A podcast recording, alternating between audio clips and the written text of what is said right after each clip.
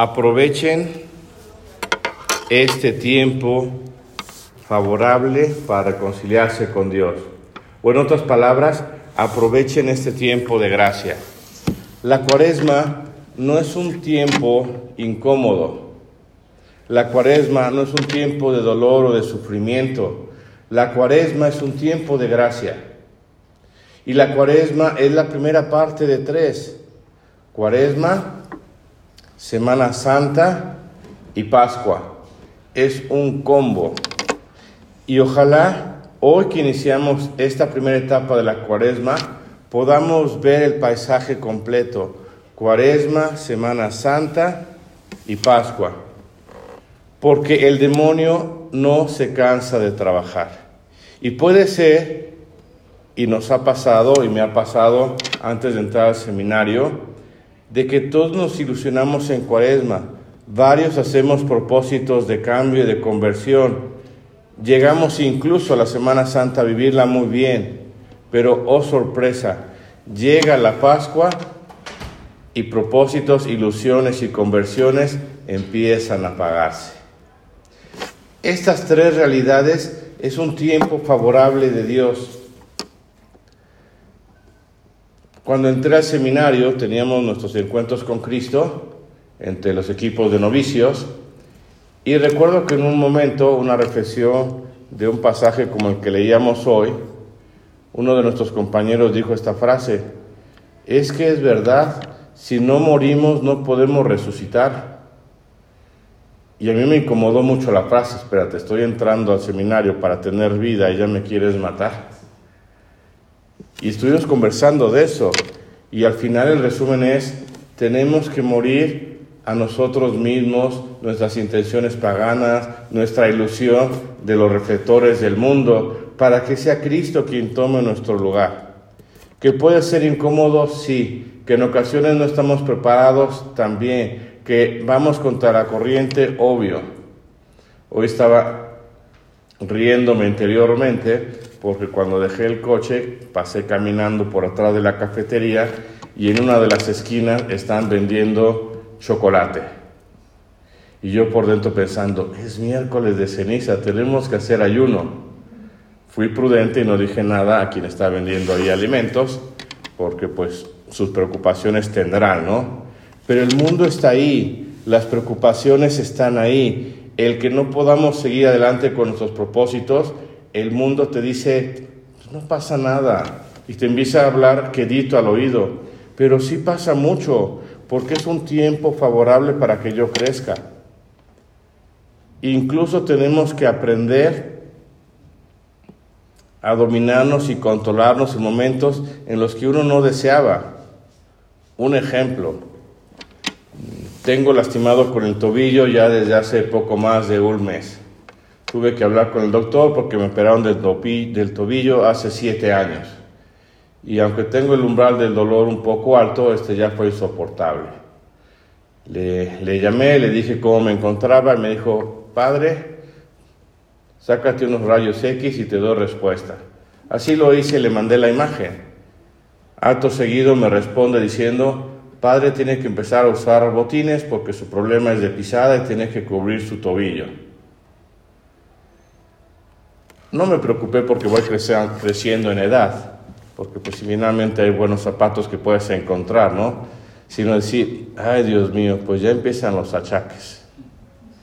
Pero fíjense, mi pie izquierdo es el que está incómodo o enfermo. Y el pie derecho, aunque esté sano, también tiene que llevar botín.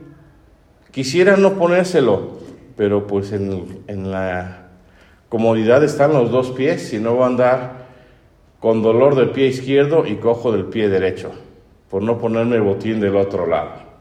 En la vida en ocasiones puede pasar lo mismo. Una actividad que tengan entre amigos, una actividad que salgan de pareja, y es viernes, y es viernes de cuaresma, y quisieran entrar a unos taquitos o una hamburguesa, y te dice tu compañero, sorry, hoy es cuaresma, busquemos otra opción.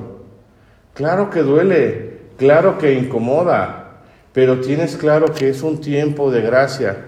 Cuando la iglesia nos dice ayunen, cuando la iglesia nos dice recen, cuando la iglesia nos dice comparte limosna, no lo hace para que el mundo sea mejor, lo hace porque te conviene a ti.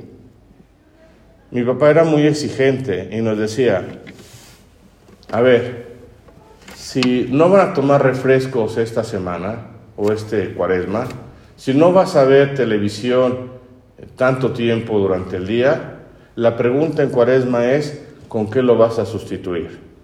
No vas a tener refresco y el refresco te gasta 100 pesos en refresco. Pues esos 100 pesos lo das a un pobre porque no estás ahorrando dinero. No te vas a sentar a ver tu partido de fútbol de los domingos a las 12, pues tomas un libro de lectura espiritual y esas dos horas las aprovechas para crecer en ti mismo. ¿Sí me expresé bien o no? Porque es algo que me conviene, necesito llenar mi alma. Si no es la tentación de, ah, perfecto, cuaresma, ayuno bajo de peso, pues no es el objetivo. No tendríamos que esperar a cuaresma. Otra anécdota, ayer tuve mi cita con el nutriólogo, es nutrióloga, nos conocemos muy bien, se graduó hace apenas año y medio de la Ibero, me ha dicho tantas netas que no encontraba dónde esconderme. Me empezó a hacer un cuestionario muy amplio, ¿no? Empezó diciendo, padre, del año pasado a este tiene el mismo peso. La única diferencia es que su cadera ya adelgazó 3 centímetros, o sea que no vamos tan mal, sí está quemando grasa. Fue como motivación, ¿no? Después me dijo, todos los alimentos son buenos, el problema es la cantidad. Y ya me iba siendo yo chiquito, ¿no? Cuando me preguntó, sus porciones son como esta taza, son como esta, son como aquella. Yo no me iba indicando, ¿no? Padre, tiene que reducirlas a las porciones. ¿Cuánto bebe? Después me dijo, duerme bien, está dejando los aparatos al lado.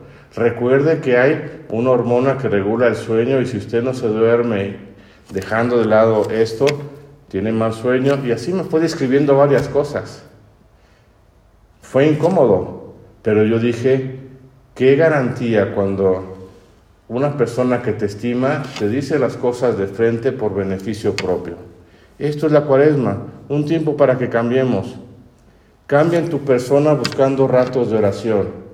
Cambia en tu generosidad con los demás buscando dar limosna. Cambia en tu relación con Dios acercándote más a los actos de piedad. Y cuando hablamos de dar limosna, y sobre todo los universitarios que ya no son adolescentes, viven al día porque ya no le piden muy seguido a sus papás y se les va rápido el dinero. Piensa que no hablamos solo de la cuestión material, hablamos sobre todo de tu disponibilidad. ¿Ves que alguien no entiende la materia? Siéntate con él. ¿Ves que alguien no tiene cómo transportarse? Regálale de tu tiempo para irlo a buscar o para llevarlo de regreso a su casa.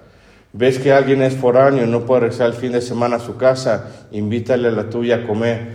Tantas cosas de obras corporales y espirituales para crecer en limón de generosidad a otros.